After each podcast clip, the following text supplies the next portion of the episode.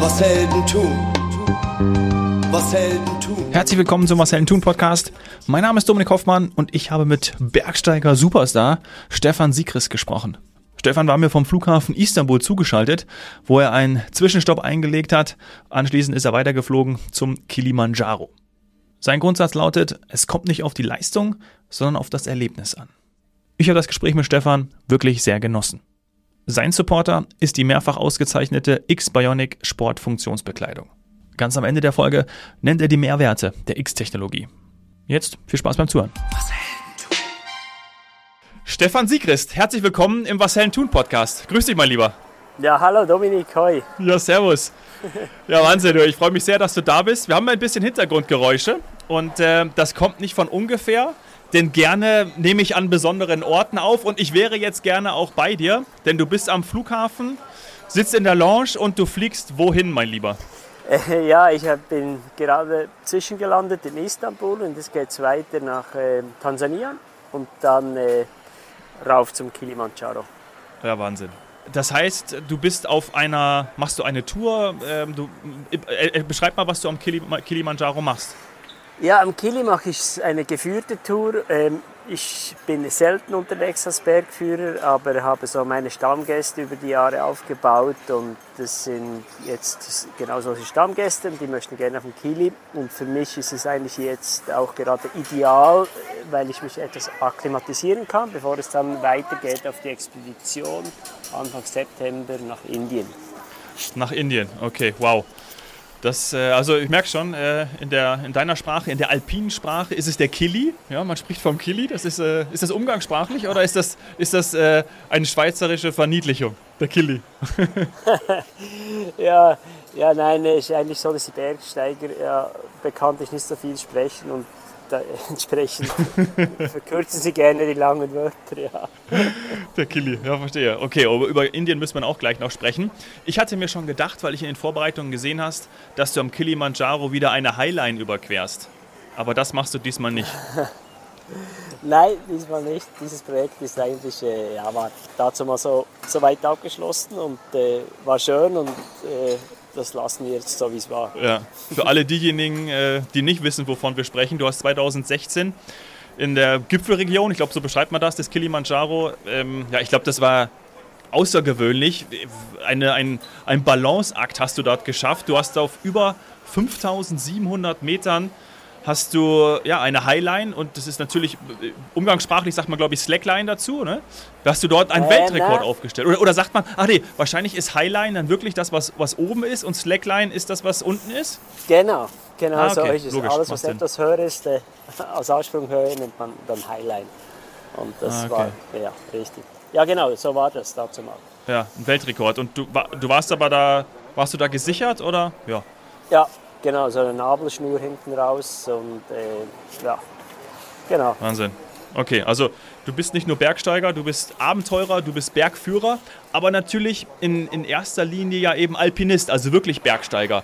Vielleicht Referent von Vorträgen und Workshops habe ich noch vergessen, aber in erster Linie Alpinist, Bergsteiger und ähm, das ist hochgradig spannend. Was war deine erste alpine Erfahrung, die du gemacht hast? Warst du da noch recht jung oder wie hat das Ganze angefangen? Ja, das ist eine gute Frage. Ja, ich war äh, 14 Jahre alt und eine bekannte Familie von uns nahm ich mit auf eine Skitour. Muss aber ehrlich zugestehen, es hat mich alles andere als begeistert. Irgendwie fand ich der Aufwand und der Ertrag stehen da überhaupt in keinem Verhältnis. Aha. Aber ähm, dann mit 18, eigentlich spät, bin ich dann ähm, ins äh, Bergsteigen und Klettern eingeweiht worden und da spürte ich sofort, dass ich unbedingt noch äh, weitere größere Berge, schwierigere Wände besteigen will und fand dann bald einmal raus, dass es meine Passion ist und die ist es geblieben und ich äh, freue mich immer noch äh, sehr, wenn ich dann jeweils wieder losziehen kann und neue Projekte angehen darf. Also ist es sozusagen dein Beruf und deine Berufung. Weil wenn du jetzt gebucht wirst von Kunden und zum Kili fliegen darfst, dann wirst du natürlich auch dafür entlohnt. Und es ist, du sagst, deine Leidenschaft, das ist natürlich cool, wenn man für seinen Job auch dann, oder für seine Leidenschaft, die dann gleichzeitig auch der Beruf ist, ähm, ja auch einfach Geld dafür bekommt. Gibt Schlimmeres. Gibt Schlimmeres. Ja, genau. Also das eine ist ja eigentlich, wenn man als Bergführer arbeitet, wird man für das entlöhnt. Und das andere ist das, äh, von dem ich eigentlich hauptsächlich lebe, ist als äh, Bergprofi. Das heißt, ich äh, mache mit meinen Kollegen unsere eigenen Projekte und dann äh, versuchen wir die, die, zu vermarkten und entsprechend äh, Sponsoren äh, eine gewisse Geldleistung zu bringen bei Klar. dieser Vermarktung. Und äh, ja, so läuft es äh, wie in jedem anderen Sport eigentlich. Ja, klar, ganz normaler, ganz normaler Prozess. Gibt es denn jemanden, der dein Leben als Bergsteiger dann stark beeinflusst hat? Ja, das kann man auf jeden Fall sagen. Das war ähm, der Xavier Bongar. Das war ein, mhm. einer aus der französisch sprechenden Schweiz, war aber bilingue, also war zweisprachig und der lebte in Interlaken und der hat mich als Junge dann äh, jeweils mitgenommen in äh, bereits schwierige Touren. Also er selber war auch Bergprofi auf, oder auf dem Weg dazu. Ist dann aber äh, leider äh, mit 30 Jahren beim äh, Basejumpen tödlich verunglückt und das war eigentlich für mich dazu als 20-Jähriger schon ein ziemlicher Schock. Mhm. Wahnsinn. Also ich habe gestern in Vorbereitung auch auf unser Gespräch, habe ich äh, Der Alpinist geschaut. Ich weiß nicht, ja. ob, du das, ob du den Film, Film kennst, ja. ja. Und ähm, äh, da hat mich schon erschüttert die Aussage, dass 50 Prozent der Menschen, und natürlich sind das ja auch welche, die, die solo klettern, also ähm, die ja wirklich dann äh, ohne Sicherung auch, auch klettern und dann ähm, schon ein bisschen in meinen Worten ja, ich glaube, die haben ein ganz anderes Gespür oder gar kein Gespür für Angst. Also das ist wahrscheinlich bei den Menschen völlig, völlig oder gar nicht ausgeprägt. Und dass 50 Prozent von den Menschen eben bei der Ausübung ihres Sportes ähm, verunglücken, tödlich verunglücken. Und das stört sie aber gar nicht. Das ist schon ähm, für Menschen, die, glaube ich, nicht in diesem Sport sind, ist es wahrscheinlich unverständlich, ne? dass sie ihrer Leidenschaft folgen, dadurch frei sind, aber ähm, dass dann auch gleichzeitig ja, 50 Prozent derer mit ihrem Tod bezahlen. Das ist schon eine krasse Statistik. Ja, das ist äh, tatsächlich äh, eine krasse Statistik. Und ich muss aber auch sagen, dass ich leider über die Jahre natürlich auch viele Freunde verloren habe. Aber es ist nicht so, dass mir das egal ist. Ja. Sondern, äh, also, ja, das äh, betrifft mich jeweils ziemlich stark und manchmal auch lang. Also, gerade als der David Lama, ein ja. sehr guter Freund und auch Expeditionspartner und fast gleichzeitig der Julian Zanker, beide sehr junge, sehr starke Alpinisten äh, mhm. ins Leben kamen. Das hat mich dann schon eine Zeit lang auch wirklich auf dem Bergsteigen ferngehalten. Ich hatte einfach keine Lust mehr. Ja, das glaube ich. Gerade als, über ihn gibt es ja auch sehr viele Reportagen und er war sehr in den Medien präsent. Das hat auch, glaube ich, außerhalb des, des Bergsports viele, ja, viele aufgerückelt oder viele beschäftigt. Ich habe das auch noch vor Augen. Mhm. Du hast in den Alpen angefangen und bereist natürlich jetzt augenscheinlich die ganze Welt. Afrika, Patagonien habe ich gelesen, Nordamerika, du bist im Himalaya geklettert. Und also deine Kletterchronik, das kann man auch auf deiner Website einsehen, das verpacke ich mal in den Show Notes. Ich würde gerne wissen, was sind deine was sind deine Zutaten, die dich zu einem erfolgreichen und vor allem ja dann auch glücklichen Bergsteiger machen? Ne? Weil es geht um eine Leidenschaft. Da ist ja Erfolg dann auch eigentlich mehr oder weniger, dass man Freude hat in dem, was man tut. Ähm, ja, das Ziel ist vielleicht hoch auf den Gipfel zu kommen. Aber was braucht es dafür? Ja? Was, was würdest du sagen? Ist ja zu einem wahrscheinlich eine körperliche Komponente und das andere dann vielleicht auch eine, eine psychische. Ja, das ist richtig. Also in erster Linie braucht es einfach mal Leidenschaft und äh, Freude an dem, was man macht und was man machen darf. Und das muss eigentlich bis zum Schluss im Vordergrund stehen. Ich hatte auch nie äh, das Bedürfnis oder schon gar nicht die Idee, und das gab es ja dazu mal eigentlich noch gar nicht so, dass man äh, von dem Sport dann auch leben hätte können, mhm. ähm, Profi zu werden. Ähm, das ergab sich einfach über die Jahre und das war auch gut so. Also es hat sich entwickelt und ich glaube, man muss sich dann auch eben Zeit lassen als Junger, wenn man das Gefühl hat, äh, dass das seine Leidenschaft ist, auch Zeit lassen, dass man ähm, dann vielleicht Sponsoren findet und nicht eigentlich den Beruf als Ziel machen, sondern es sollen die Berge und die Natur sein. Und wenn man Glück hat und das eine oder andere Größe auch, äh, auch funktioniert, dann wird man den Schritt auch machen. Jetzt wirklich auf die physischen Aspekte zu sprechen zu kommen, ist es dann, äh, weil als ich dann gestern auch den, den Marc André da in den, in den ähm, ja wirklich da hängen habe sehen, äh, das ist, äh, das ist einfach eine, eine Kraftausdauer, oder? Also das ist ja, das ist für jemanden, der dann ab und zu mal beim Bouldern, äh, meine, meine Unterarme, die sich dann so zusammenziehen, das kennt vielleicht der eine oder andere Zuhörer und Zuhörerin, äh, wo ich am nächsten Tag kaum eine Gabel halten kann. Aber äh, das ist einfach wirklich Kraftausdauer, oder? Ja, ist natürlich immer die Frage, äh, was man machen will. Heutzutage ist ja der Bergsport ähm, breit verfächert. Also äh, als ich angefangen habe, war eigentlich der Bergsport, äh, hatte diese verschiedenen Disziplinen in einer verpackt und heute haben sich die Disziplinen schon sehr stark ähm, spezialisiert. Und wenn jemand, jemand heute gerne Plastik und Wettkämpfe klettert, dann muss er insbesondere halt Indoor trainieren, am Plastik trainieren, äh, dort entsprechend für Vorstieg die, ja, die Kraftausdauer, aber auch Maximalkraft trainieren. Wenn ein Boulder-Wettkämpfe machen will, dann eher die Maximalkraft. Ähm, und ich sage jetzt mal, als äh, Bergsteiger sollte man so vergleichbar den Zehnkämpfern mhm. muss, muss man die verschiedenen Disziplinen jeweils äh, entsprechend bis einem hohen Niveau kennen, muss sie dann jeweils auch entsprechend wieder trainieren, je, je nachdem, was für ein Projekt ansteht. Also wenn jetzt äh, eben eine große Felswand ansteht in großer Höhe, dann ist zum Beispiel dann eben äh, Klettertraining angesagt, aber auch Ausdauertraining, wenn nur mit Anführungszeichen eine Mehrseillängenroute auf Meereshöhe geplant ist, dann braucht es entsprechend dort Vorbereitungen. Also man muss über die Jahre auch lernen, sich äh, zu wissen, wie man sich vorbereitet und dann eben, wie du gesagt hast, nicht nur physisch, sondern auch mental. Also mental ist, ist natürlich ein sehr, sehr äh, großer Bereich und ist eigentlich unser stärkster Muskel, der Kopf, und entsprechend mhm. muss der auch trainiert sein. Also eine mentale Ausdauerstärke braucht man auch. ja, genau. Das ja. hilft. Ja. ja. Wie lange ist man denn eigentlich dann so unterwegs? Also teilweise ja auch mehrere Stunden und dann auch mit Übernachtung. Da braucht man ja auch dann wirklich ja, alles auch an Equipment und Ausrüstung dabei, dass man da auch zum Beispiel übernachten kann, darf, muss. Das ist richtig. Ja, ja, ja genau.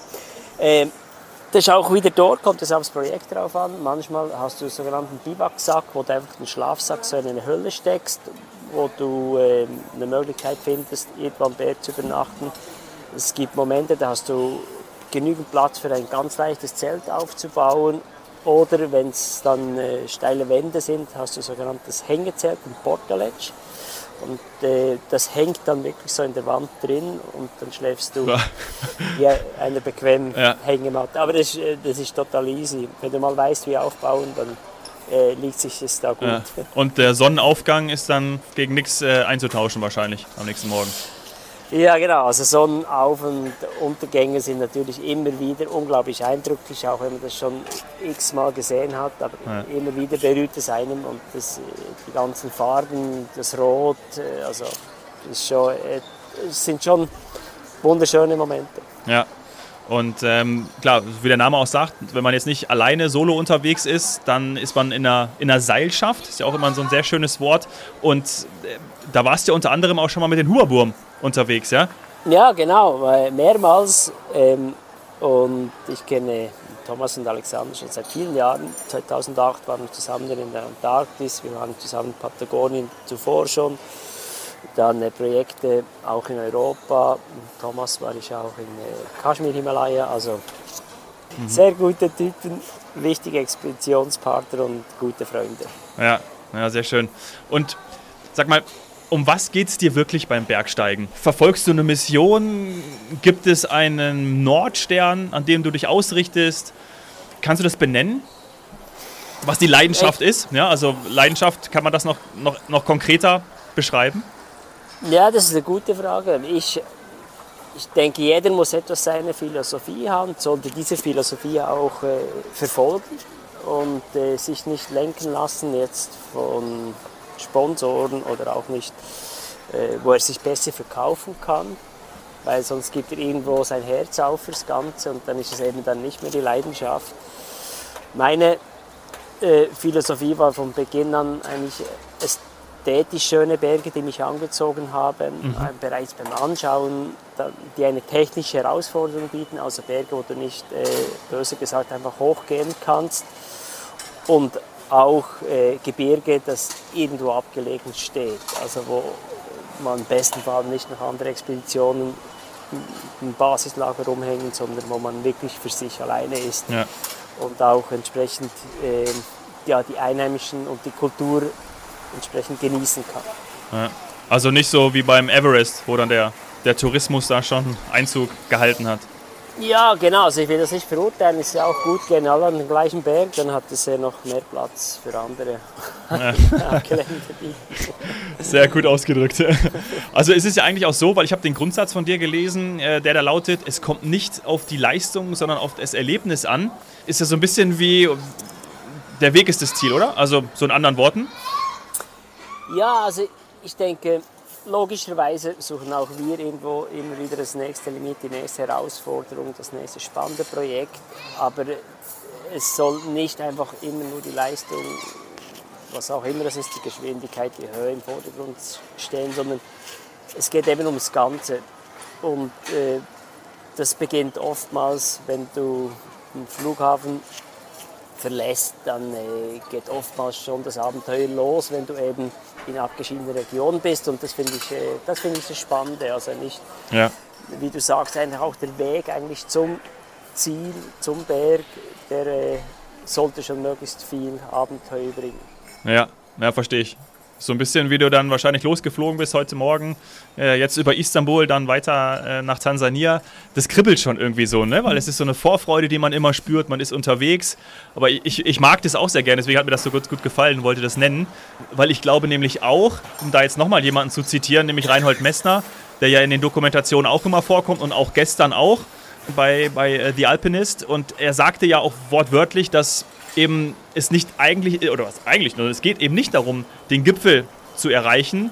Denn äh, wenn man am Gipfel ist, und so sagte er das, glaube ich, wortwörtlich, da war nichts, da war nur Leere bei ihm und er musste den nächsten Gipfel erklimmen in seinen jungen Jahren, bis er überhaupt verstanden hat, ähm, dass er wirklich einfach, wie du auch sagst, dass, dass der Weg das Erlebnis ist und dass man eben da auf und unbedingt auch daran Freude haben muss und nicht einfach, okay, jetzt den nächsten Berg, den nächsten Gipfel und weiter und weiter und weiter, sondern eben den tieferen Sinn in dem, was man tut, versteht. Ja, und ich glaube, das hat bestimmt schon etwas auch mit dem Alter zu tun. Logischerweise als Junger äh, ist man zum einen, hat man das Gefühl, man sei unsterblich und äh, versucht sich immer wieder in schwierigen Gelände, ähm, kann es aber noch nicht so gut einschätzen, wie vielleicht, wenn man ein paar Jahre hinter sich hat und hat auch vielleicht oftmals Glück gehabt. Und äh, aus, ja, mit diesen Fastunfällen, aus diesen müsste man eigentlich etwas lernen. Und das gibt einem, glaube ich, dann auch die Chance, dass man ja, es vielleicht das nächste Mal äh, besser macht und hoffentlich nichts passiert. Aber äh, natürlich, äh, das Schicksal kann jederzeit und überall und bei jedem zuschlagen. Also man muss einfach auch sagen, dass man äh, selber etwas dazulernen müsste über die Jahre, aber auch äh, dankbar sein, dass man noch da ist. Ja, absolut. Gibt es eigentlich das Bergsteigerleben des Stefan Siegrist und das Privatleben des Stefan? Will sagen, trennst du das oder ist es eins? Ja, ähm, schon so, dass also ganz trennen tue, tue ich es nicht und äh, es ist auch wäre auch sehr schwierig, muss ich sagen, weil gleichwohl schon auch, weil der ganze Freudenskreis oder ein großer Teil des Freudenskreises auch äh, Bergsteiger sind und äh, mhm. die, die ganze Familie, die Kids auch viele so kennen. Aber äh, ja, Ferien verbringen wir inzwischen nicht mehr oder wenig im Gebirge, sondern viel mehr am Wasser, weil die Kinder eigentlich, äh, ja, die haben lieber das Wasser und äh, sind beide Wassersportler. Äh, ist auch gut so und das, ja, ich glaube, es ist auch wichtig, dass man zwischendurch aus dem Ganzen ein bisschen rausgezogen wird, weil äh, wir Bergsteiger haben bestimmt oftmals etwas einen Tunnelblick und äh, vergessen, was so links und rechts von uns noch alles abgeht. Ja, was am Berg wahrscheinlich wichtig ist, aber wie du sagst, ähm, sonst könnte es vielleicht auch etwas äh, einschränkend sein manchmal. ja, ja, genau, genau. Also man ja. wird dann schon äh, man wird dann vielleicht schon ein, ein richtiger, soll man sagen, ein bergverknurrter alter Mann, wenn man nur das hat. ja. ja, verstehe. Das dankt einem die Familie dann nicht. Ähm, ich hatte am Anfang auch erwähnt, dass du ja auch Vorträge hältst, Workshops gibst und was gibst du da Menschen mit auf den Weg? Weil das sind ja wahrscheinlich auch welche, die dann lauschen und einen Rat von dir erwarten oder sich wünschen. Was, was sind in deinen Motivationsvorträgen so die, die Highlights, die du, die du mitgeben kannst, die du vielleicht auch selber aus deiner Erfahrung mitgenommen hast, die du gelernt hast? Ja, es ist so, dass ich jetzt nach 27 Jahren und jedes Jahr auf Expeditionen natürlich schon auch viel gesehen und gelernt habe. Ähm, sprich auch viele Parallelen sehe und es auch sehr viele Parallelen gibt zwischen der Business- und der äh, Bergsteigerwelt. Also es geht um Strategie, Prozesse, Team, Riskmanagement, äh, Herausforderungen und so weiter. Also du findest eigentlich auf einer äh, Reise und ich versuche immer äh, die verschiedenen Themen entsprechend in eine Reise zu integrieren, mhm. findest du die irgendwo und da kannst du den Leuten eins zu eins, äh, wo sie live dabei sind auf der Reise sozusagen, das äh, ehrlich und direkt weitergeben und das wird dann auch so verstanden. Und entsprechend sind schon, muss ich sagen, über die Jahre diese Firmenvorträge äh, wichtig geworden. Ähm, es ist auch spannend, sich etwas Neues zu lernen, also in dem Sinn, sich auch mit neuen Programmen auseinanderzusetzen, wie man die das Ganze schneidet, zu einem ganzen Projekt zusammenbringt äh, zum, und vertont und so weiter. Also ähm, mhm.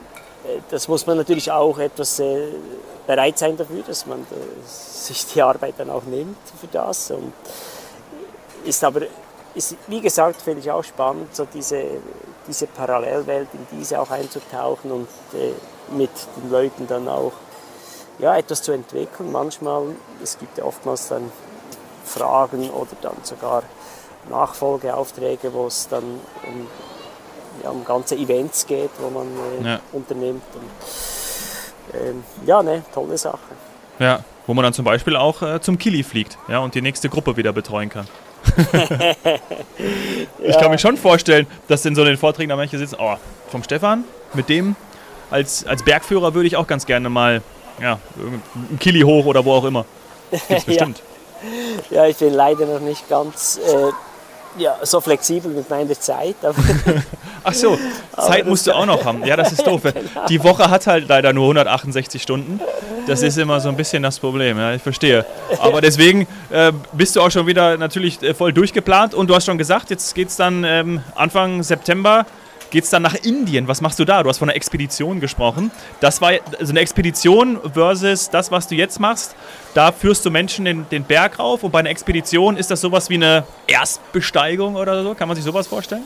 Ja, genau. Also das sind eigentlich wie zwei verschiedene Berufe. Jetzt bin ich als, die Woche als Bergführer unterwegs, nächste Woche wieder als Profi-Alpinist. Das heißt, ich, ähm, ah, okay. ich ähm, ja, wir planen und das schon seit einem Jahr eine Erstbegehung in Indien. Und ähm, das sieht so aus, dass wir da äh, vier Bergsteiger sind, aber auch ein Kameradteam von zwei Personen, die mitkommen ins Basislager und bis hoch ins ABC, wo das noch gut erreichbar ist. Und von dort dann sind wir dann alleine unterwegs über äh, fünf bis sechs Tage. Planen wir mal oder denken wir nimmt es uns. und äh, ja, hoffen natürlich, dass wir diese Erstbegehung dann auch schaffen. Und, und wo ist es genau? Darfst du das sagen? Ja, das ist ähm, die Südwesthand vom Shivling. Shivling ist im Garhwal-Himalaya, also okay. im Staat Uttarakhand. Ah, also am, am Himalaya oder? Ja, oder, das gehört ja, Himalaya. Gehört, gehört dazu. Genau. Ah, okay, ja. interessant. Ja, krass. Viel Erfolg dafür. Ähm, Vielen lieben Dank. Ja, äh, großartig, dass du dir äh, vorab noch die Zeit genommen hast. Jetzt hier äh, am Flughafen Istanbul. Hat mich total gefreut. Sehr sympathisch, Stefan. Ja, gleichfalls. Vielen, vielen Dank. Ich würde wünsche alles Gute. Jetzt erstmal am Kili und dann auch bei den anderen Expeditionen. Ich werde das weiter verfolgen. Du bist ja auch äh, auf Instagram aktiv. Das sind auch wirklich beeindruckende Bilder. Danke. Freut mich sehr, dass wir gesprochen haben. Danke dir, Ja, Stefan. danke dir, Dominik. Dir auch alles Gute. Ja, mach's gut. Bis Tschüss. dann, du auch. Ciao, ciao. Und Stefan, X-Bionic ist ja jetzt neuerdings auch dein Partner, dein Supporter. Was sagst du zu den technologischen Fortschritten, die auch gerade X-Bionic macht, beziehungsweise einfach die Klamotten zu tragen? Ich finde sie ja großartig. Ja, du, ich hatte die Chance, sie erst einmal zu testen, auszuprobieren und war äh, sehr begeistert. Und ähm, ja, als äh, ich diese Rückmeldung geben konnte, äh, ja, kam es dann zu einer Partnerschaft und ich habe das äh, Material von Socken bis natürlich die ganzen Shirts, die Longsleeve, die warme Unterwäsche äh, jetzt immer dabei und ich kann, wie ich gesagt habe, voll dahinter stehen. Die sind äh, sehr warm und äh, technisch so gut ausgefeilt, dass sie wirklich auch funktionieren. Also perfekt am Berg auch, ne? Also dann auch zum Klettern braucht man ja auch die gewisse, gewisses Equipment, was einen da unterstützt. Ja, also insbesondere beim Bergsteigen oder Trailrunning habe ich das äh, sehr oft. Ja. Sie nehmen es selbst in die Hand und schreiben ihr Skript. Bereit, Geschichte zu schreiben, komm ein Stück mit. Die Absicht deines Helden ist nicht bewundert zu werden. Der Antrieb zum Erfolg steckt immer in seinem Herzen. Ganz egal wie hoch die Berge. Glaub an die Ziele in der Ferne. Leg Herzblut rein und greif die Sterne. Ein Architekt der Moderne. Wahre Stärke zu zeigen und schwere Taten zu meistern. Er steckt in dir, du kannst die Massen begeistern. Vielleicht morgen schon groß und nie wieder mehr klein. Unerschrocken im Sein, zieh das Schwert aus dem Stein. Das ist was Helden tun. Das ist was Helden tun. Was Helden tun.